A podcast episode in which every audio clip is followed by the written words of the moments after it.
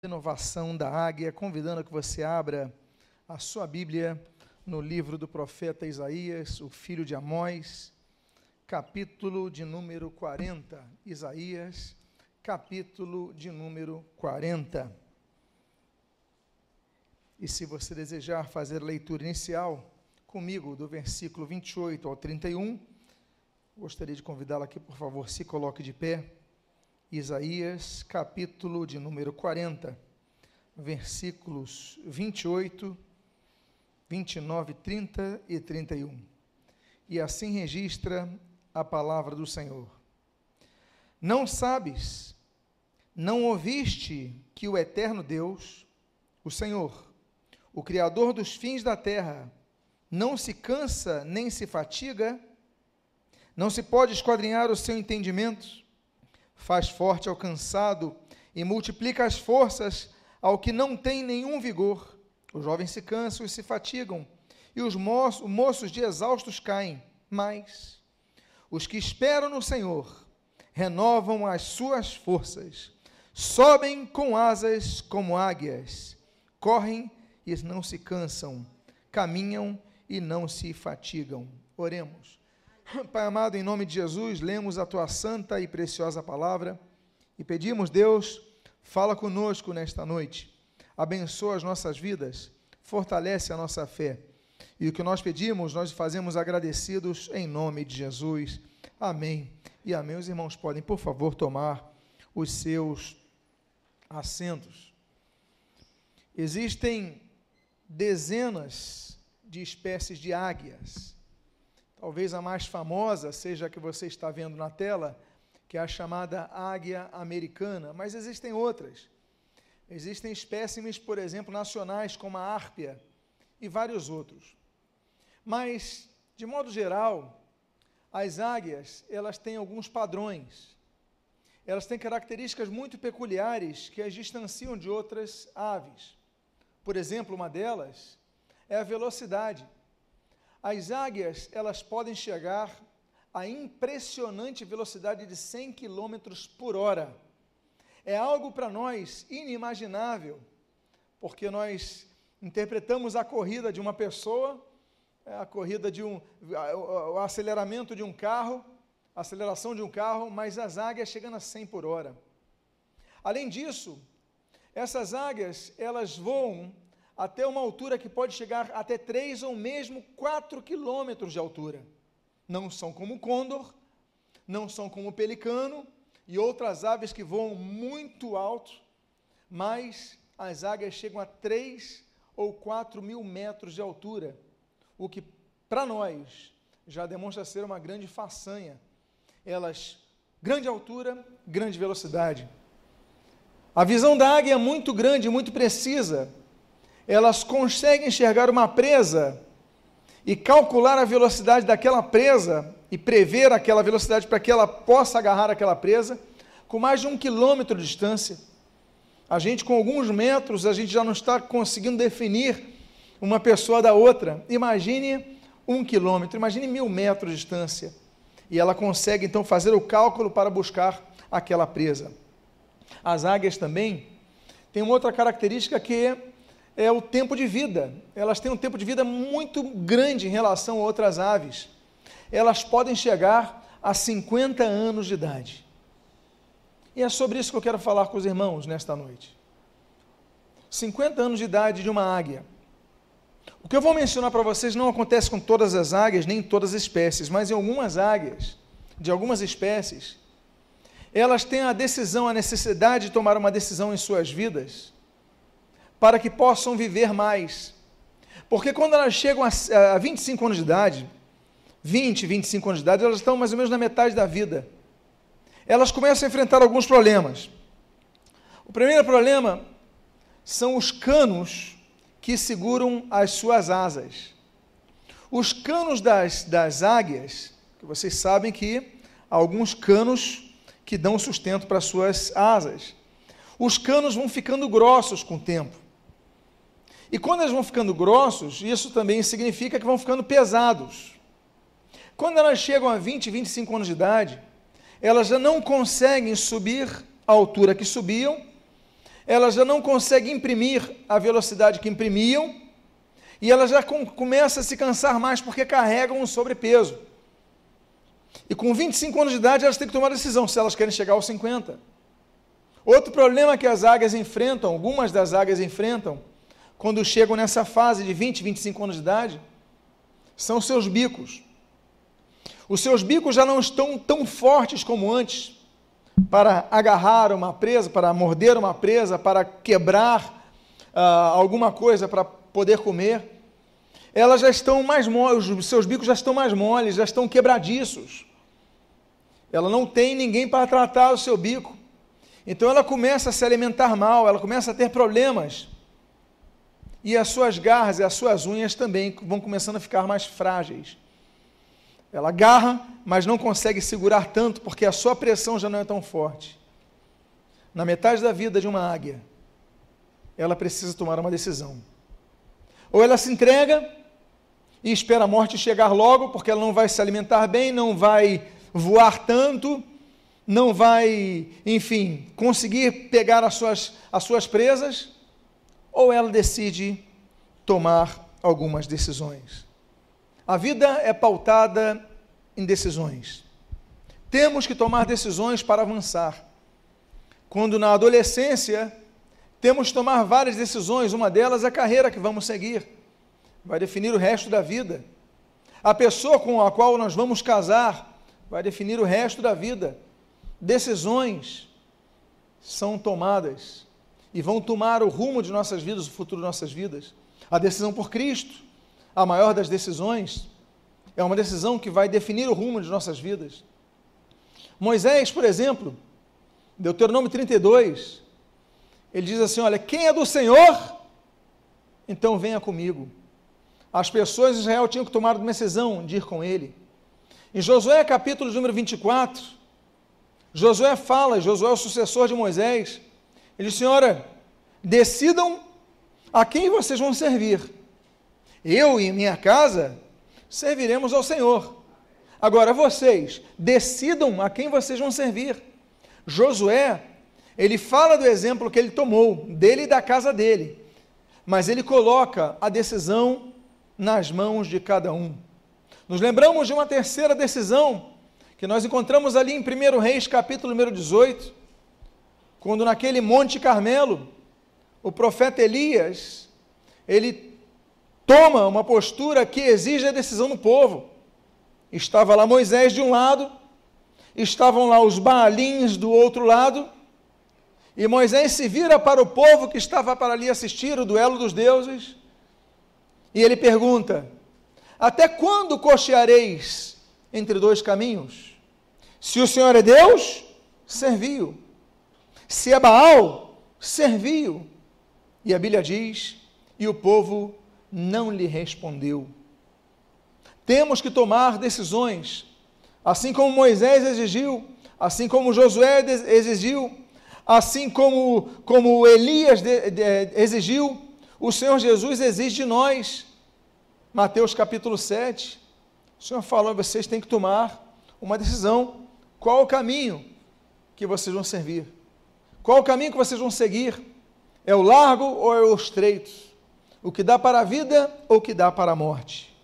Então, amados irmãos, assim como a águia, quando chega na metade da sua vida, muitas das águias, quando chegam na metade de suas vidas, elas precisam tomar, nós precisamos tomar uma decisão para que possamos renovar a nossa vida.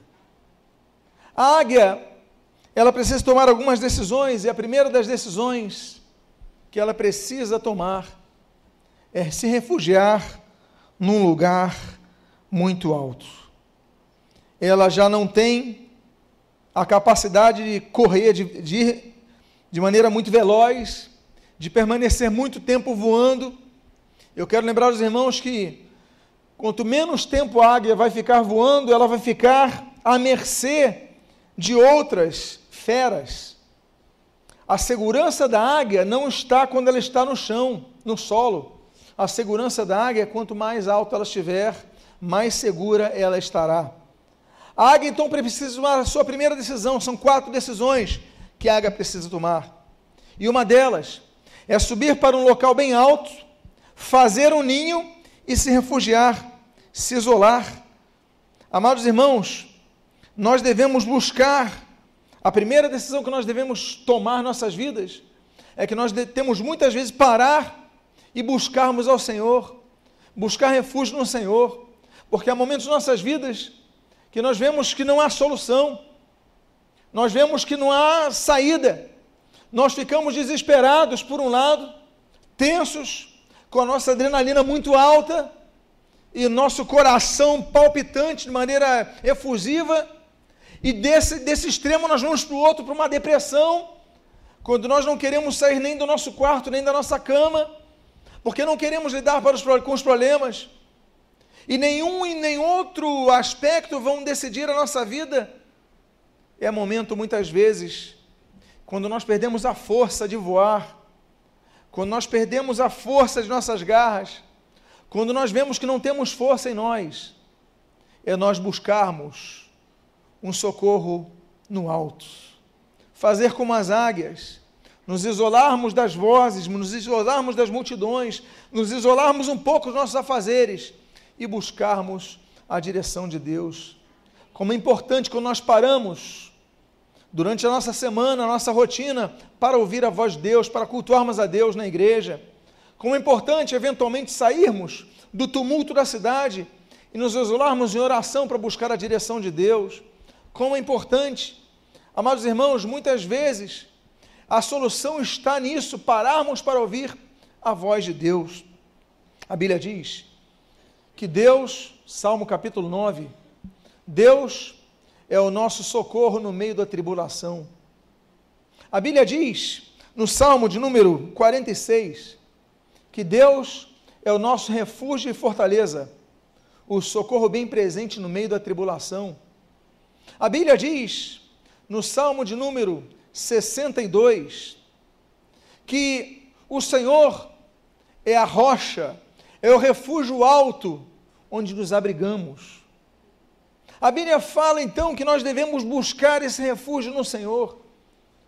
A Bíblia diz que nós devemos buscar a nosso, nosso abrigo no Senhor, porque só quando nos abrigamos no Senhor, vamos para um lugar alto, vamos buscar a presença de Deus, aí começamos o nosso trabalho de recuperação de forças, renovação de forças. Temos que aprender muito com as águias. E aí nós vamos então à segunda lição que nós aprendemos com as águias. Elas vão para um local alto, isolados, mas elas precisam dedicar um tempo para começar a mudar a sua vida. E a segunda decisão difícil que as águias têm que tomar é quando elas precisam trocar as suas unhas. As garras da águia representam a vitória da águia. Não adianta a águia voar alto, que isso não vai trazer vitória para elas, vai trazer talvez um, um socorro de outros ataques, mas ela não vai se alimentar se não tiver garra. Ela precisa das garras para abater os seus inimigos. Com as garras, com as suas unhas, a águia ela consegue três vitórias contra os inimigos. Primeira delas, ela pega o inimigo do chão e o levanta. Ela tira o inimigo do ponto de força do inimigo e traz para o ponto de força dela. É a primeira, é a primeira questão. Vai levando o inimigo para onde ela, local onde ela, ela tem força nas alturas. A segunda questão da garra, da importância das garras da águia, é que ela com essa garra ela vai esmagando alguns inimigos. O inimigo, ou ele vai morrer pela falta de oxigenação aliada a, a, ao batimento cardíaco acelerado, ou seja, vai subindo, vai subindo, morre, toma, tem um ataque. Mas além disso, a garra da águia vai apertando o inimigo, vai sufocando o inimigo. E é uma das formas que a águia tem para vencer os seus inimigos. Ou seja, vai destruindo os seus inimigos. E terceira forma de acabar com o inimigo é quando ela percebe que não matou, porque ela pega a sua, a sua presa para matá-lo e para comer. Mas quando ela percebe que não consegue sufocar esse inimigo, o inimigo não morreu por falta de oxigenação, ela tem um terceiro recurso. Ela simplesmente o solta e ele cai, e nessa queda ela mata o inimigo. A salgarra é fundamental. Meus amados irmãos, quando a águia chega aos 20, 25 anos de idade, as suas garras já não têm aquela força, as suas unhas já estão um pouco soltas. Ela começa a agarrar os inimigos, vai puxar, o inimigo não sai do chão porque o peso é muito grande. Ela começa a levantar o inimigo e poucos metros ele, ele se solta e ele cai e ela perde aquela garra. Ela tenta sufocar o inimigo, ela não consegue mais, porque as suas unhas já não têm a pressão dos seus músculos. Então ela começa a perder a força das suas unhas. E qual o caminho que ela tem?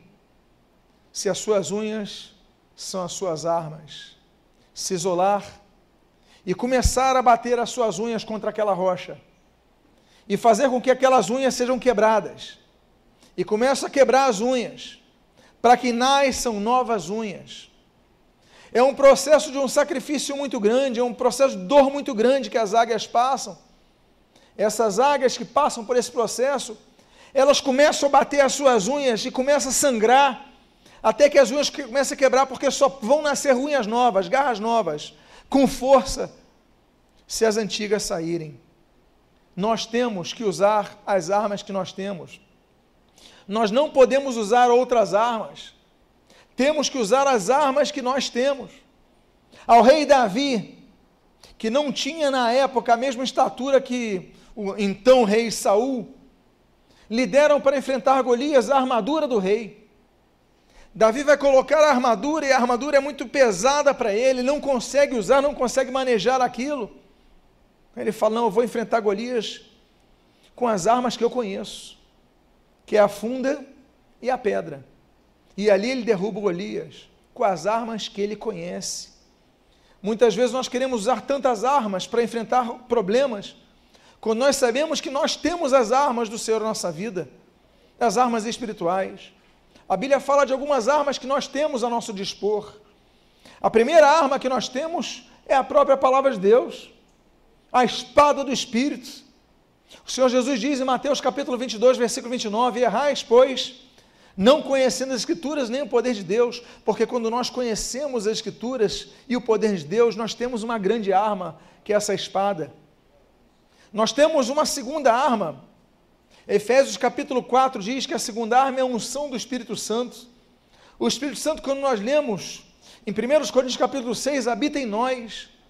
Nós temos que usar a unção do Espírito Santo, essa segunda arma que nós temos, a presença de Deus em nossas vidas.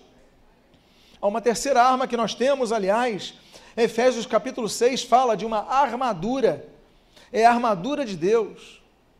A Bíblia diz, o apóstolo Paulo assim diz nesse capítulo: Tomai, pois, a armadura de Deus, para que possais resistir no dia mal, e depois de obter, é, obtido vitória, permaneceres inabaláveis. Portanto, tomai a armadura de Deus. Nós temos que tomar a armadura de Deus. Essa é a quarta coisa que nós temos que usar em relação às nossas armas. Há uma quinta arma que nós devemos usar, por exemplo, que é a que Filipenses capítulo 2 diz, que é o nome de Jesus. Nome sobre todo nome. É o nome de Jesus. A Bíblia diz em Filipenses, nome que está acima de todo outro nome. Há uma outra arma que nós devemos usar, que aqui é mencionada em Hebreus capítulo número 9, que é o sangue de Jesus. Esse sangue que nos dá vitória e que o autor sagrado, João, no primeiro, em 1 João capítulo 1, versículo 7, diz que o sangue de Jesus nos purifica de todo pecado, porque o sangue de Jesus tem poder. Êxodo capítulo número 12 diz que Israel, naquela Páscoa, naquela saída do Egito, eles tinham que colocar nos umbrais de sua porta o sangue do cordeiro.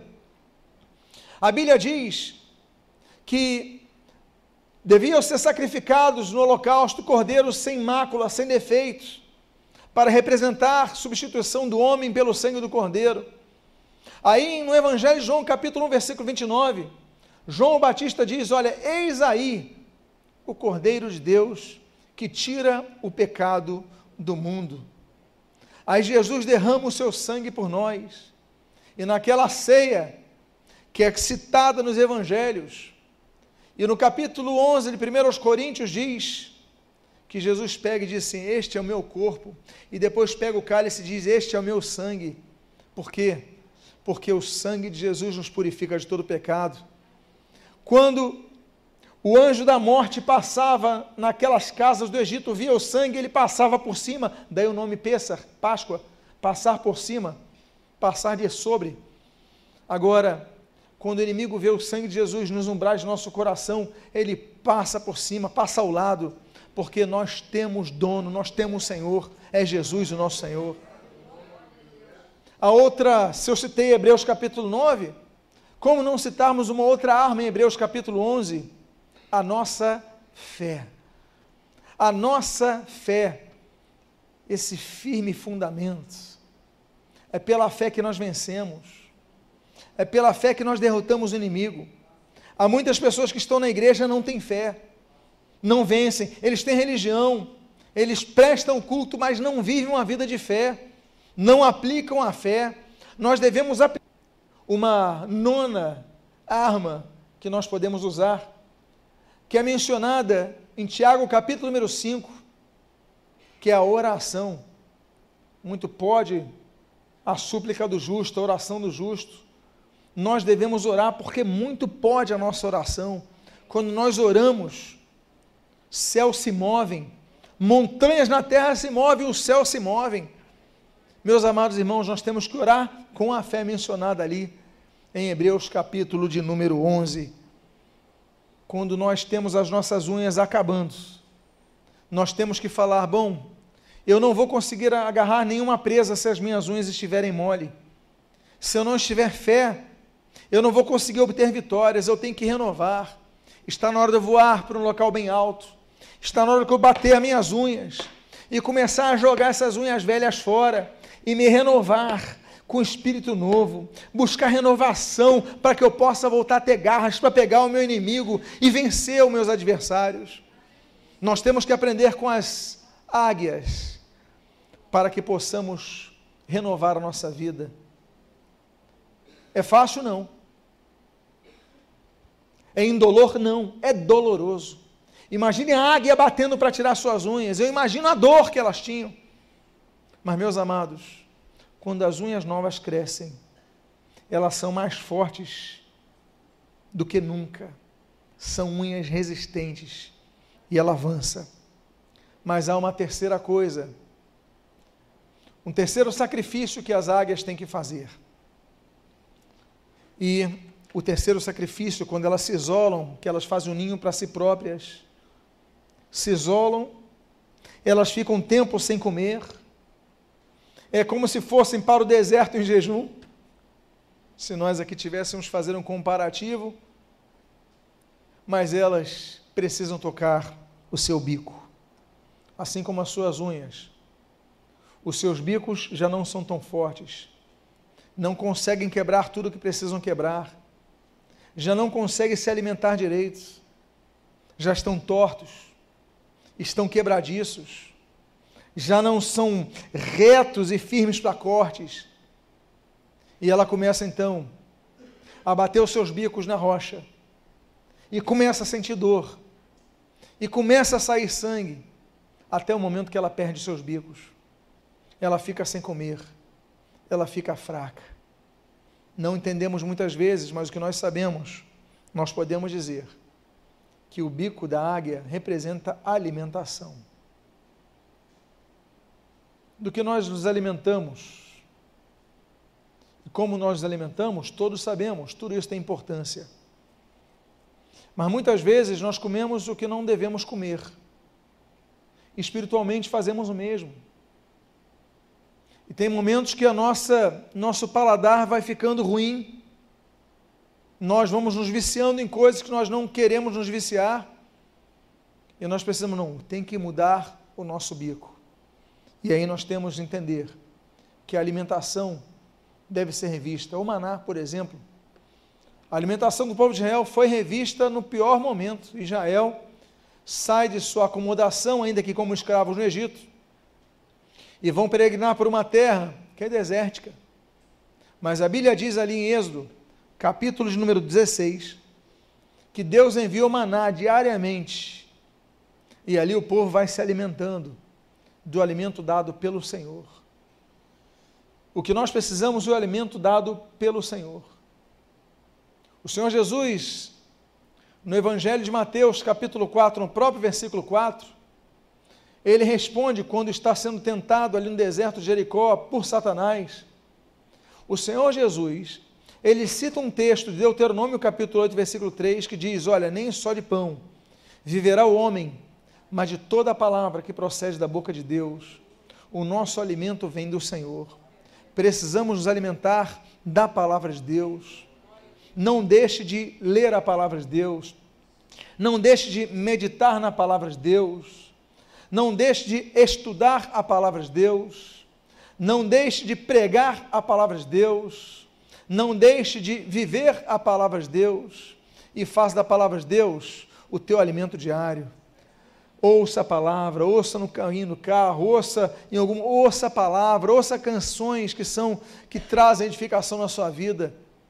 Começa a colocar alimento, porque senão o seu bico vai ficando fraco. Muitas vezes você não vai conseguir comer o que você precisa comer. A águia já não pode escolher tanto aos 25 anos de idade, porque alguns alimentos ela não consegue mais, e são alimentos importantes. Ela vai se nutrir pior e vai morrer mais cedo. Mas a águia então ela decide: eu vou sacrificar, eu vou começar a mudar o meu bico. E aí começa a se alimentar. Aí nos lembramos que o Senhor Jesus fala, João capítulo número 6. O Senhor Jesus vai falar, aliás, Mateus capítulo 6, o Senhor Jesus, ele vai falar para nós darmos graças pelo pão nosso de cada dia. Nós devemos agradecer a Deus pelo pão nosso de cada dia. Aí, Mateus, capítulo 8, Jesus pega o pão e o multiplica. Aí, João, capítulo 6, Jesus fala: Eu sou o pão da vida. É o alimento que nós precisamos é Jesus. Olha, meus amados irmãos, religião, o mundo tem muitas opções. Sistema filosóficos, o mundo tem muitas opções. Mas apenas Jesus pode transformar as vidas. Amém, queridos? Por isso Jesus fala: trabalhai não pelo alimento que perece, mas pelo que conduz à vida eterna. É por isso que Jesus fala em João capítulo 4, versículo 34: O meu alimento, pois, é fazer a vontade de meu Pai. Estamos adentrando um novo ano. Que você possa querer se alimentar melhor, buscar mais da palavra de Deus, ouvir mais a palavra de Deus, meditar mais na palavra de Deus, amar mais a palavra de Deus, viver mais a palavra de Deus, experimentar mais das promessas da palavra de Deus, seguir mais a direção contida na palavra de Deus, que você possa ter um ano muito diferente, porque quando o bico renasce na águia, e é um processo que dura até cinco meses, ela vai se alimentando aos pouquinhos, ela vai pegando um pouquinho, ela pega ali, eu vou usar um exemplo, vai pegar uma minhoca ali, vai pegar um, um, um filhote de, de outro animal, ela vai aos pouquinhos se alimentando. Meus amados irmãos, o importante é você não deixar de se alimentar. Não é de três, três horas? Não é a todo momento que nós devemos alimentar? Não adianta comermos muito e ficarmos depois do dia sem comer. Não, tem que ser de tempos em tempos ainda que você não tenha a tua garra ainda muito firme para agarrar, comer alimentos mais sólidos, mas você tem que fazer aquilo que 1 Pedro capítulo 2 diz, olha, desejai ardentemente o genuíno leite espiritual, vá tomando leite aos pouquinhos, você vai ficando mais forte, não deixa de ir na igreja, não deixa de ouvir a palavra de Deus, não deixa de ler a palavra de Deus, amém queridos? Aí nós vamos para uma quarta parte, que é a quarta postura, a quarta decisão final da águia. Ela está isolada e ela precisa trocar as suas penas. Ela precisa mudar as suas penas. Afinal de contas, como disse os irmãos, os canos que seguram as asas e as penas eles já estão muito grossos, muito pesados. As penas representam liberdade. em várias culturas, e os poetas se aproveitam belíssimamente disso, eles usam as asas com a poesia da liberdade. E aí eu não quero ir para o sonho de Ícaro, mas dizer tantas outras belas histórias pautam-se nisso. E o próprio Espírito Santo, com a inspiração que deu aos seus autores, vai mencionar a respeito. Por exemplo, Deuteronômio capítulo número 32. Estamos já no final da vida de Moisés. O registro da morte de Moisés acontece no capítulo 34. No capítulo 32, num belíssimo poema, diz que Deus pega a sua ninhada e a conduz nas suas asas. Deus pega cada um de nós e fala: Olha, você está um pouquinho cansado, fica nas minhas asas, que eu vou conduzir vocês para onde vocês precisam ir. Que coisa bonita. O salmista, o salmista, no capítulo 55 do livro de Salmos, ele diz: Quem me dera asas de pomba, pois eu voaria e pousaria. Que coisa bonita. Ele acharia pouso. Aí nós vamos para o Salmo 57, quando diz: Debaixo das suas asas, à sombra das suas asas, eu me abrigo. Nos encontramos abrigo debaixo da sombra das asas de Deus. Aí nos lembramos de seres alados que a Bíblia menciona, dentre os quais os serafins. Os serafins, eles são uma categoria de anjos, citada, só é citado apenas uma vez na Bíblia, no livro de Isaías, no capítulo 6. E uma das peculiaridades dos serafins é que eles não têm duas asas, eles não têm três ou quatro asas, os serafins têm seis asas.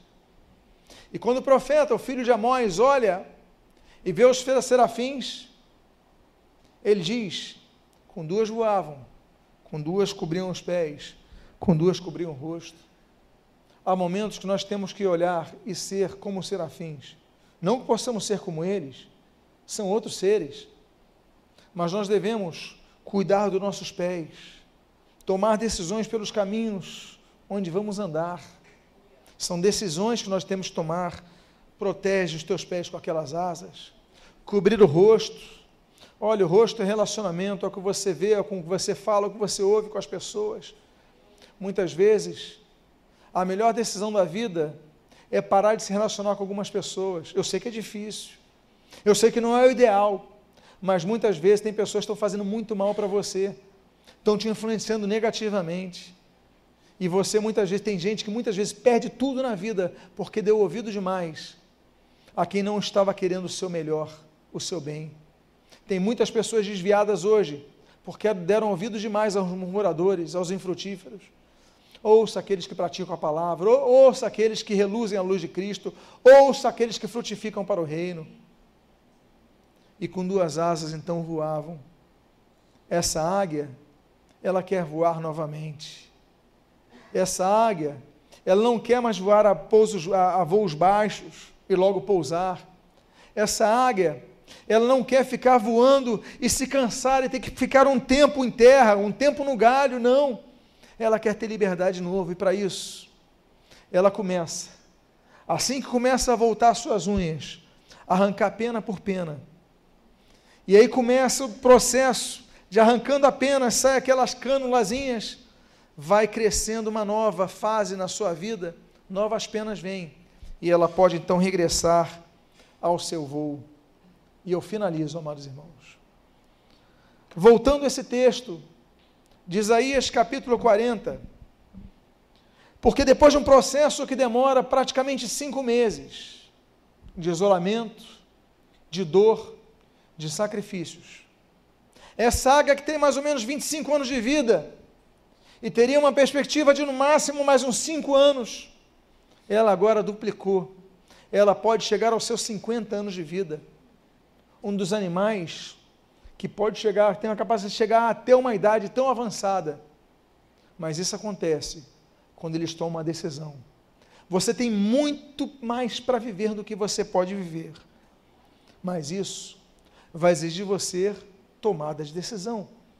vai exigir de você que você renuncie ao seu bico mole, à sua garra que não tem força, às suas penas com as suas cânulas pesadas e comece a se reconstruir. É momento de novos começos. Estamos a adentrar um novo ano. Muito pode acontecer nesse novo ano, ou nada pode acontecer nesse novo ano. Você pode chegar no próximo mês de dezembro e olhar para trás e diz: quase nada mudou, mas você pode dizer: olha, muito mudou na minha vida. Eu fui renovado, eu fui restaurado, eu comecei algo novo, eu fui reanimado. E eu desejo isso para você, por quê? Porque esse capítulo diz: Mas os que esperam no Senhor renovam as suas forças. Essas águias, então, elas fazem um voo inaugural. Elas estão com um bico novo, elas estão com garras novas, elas estão com penas novas, elas fazem um chamado voo da renovação. É um dos voos mais longos que elas fazem, mas elas fazem aquele voo como nunca antes. Nunca antes fizeram um voo como aquele. E é chamado voo da renovação. Por quê? Porque os que esperam no Senhor. Esperar implica em tempo. A Bíblia diz os que esperam no Senhor, ou seja, os que esperam, é esperar, é ter tempo. Você precisa se isolar, buscar mais a Deus. Espera no Senhor. E aí, confia nele e o mais ele fará. E aí diz: os que esperam no Senhor renovam as suas forças. E aí, com as suas forças renovadas, sobem com asas como águias. Correm e não se cansam, caminham e não se fatigam. Eu convido a você a ficar de pé nesse momento. Eu quero fazer uma oração pela sua vida. Eu quero orar porque estamos diante de um novo ano. Muitos aqui estão cansados. Muitos aqui fizeram voos cansativos, as suas penas estão pesadas. E eu quero então convidar você a fechar os seus olhos. Se você é uma dessas pessoas que precisa ser renovado nessa noite, estamos às vésperas de um novo ano, eu quero te convidar a dizer: Deus, eu estou disposto a te buscar mais, a sacrificar muito do tempo que eu gasto eu gasto meu tempo demais com internet, com redes sociais. Eu vou gastar mais tempo na leitura da palavra, na oração. Eu vou sacrificar, eu vou me isolar mais. Mas eu sei que isso vai renovar minha vida. Eu vou voar mais alto. Eu espero em Ti. Eu confio em Ti. E se você é uma das pessoas que quer voltar a voar alto, agarrar as suas presas com a força que você tinha, Coloque a mão no seu coração, que eu quero orar por sua vida. Vamos entrar no novo ano diferente, de forma diferente. Vamos renovar as nossas vidas, Pai amado. Há muitas vidas que estão com as suas mãos em seus corações. E nós pedimos, Deus, que em nome de Jesus, eles possam ser renovados. Essas águias vão de 25 anos e passam a viver até os 50, porque tomam a decisão da renúncia. Eles tomam a decisão de seguir, Pai, dedicar mais tempo a Ti. Queremos dedicar mais tempo a Ti, que cada um aqui dedique mais tempo à Tua palavra, mais tempo à oração, mais tempo à congregação, do que tem gastado, jogado fora muitas vezes com internet, tantas outras coisas. Nós pedimos, Deus, que seja um ano diferente, porque nós teremos um bico novo, nós teremos unhas novas, nós teremos asas novas, renovaremos a nossa vida em Ti, porque esperamos em Ti essa mudança, e voaremos alto como as águias, e correremos e não nos cansaremos, não nos fatigaremos, porque Tu renovas as nossas forças. São as Tuas vezes nós clamamos, colocamos a mão no nosso coração, trabalha em nosso ser, renova a nossa vida, e o que nós pedimos nós te agradecemos, em nome de Jesus. Amém e amém. Quantos concordam com essa oração?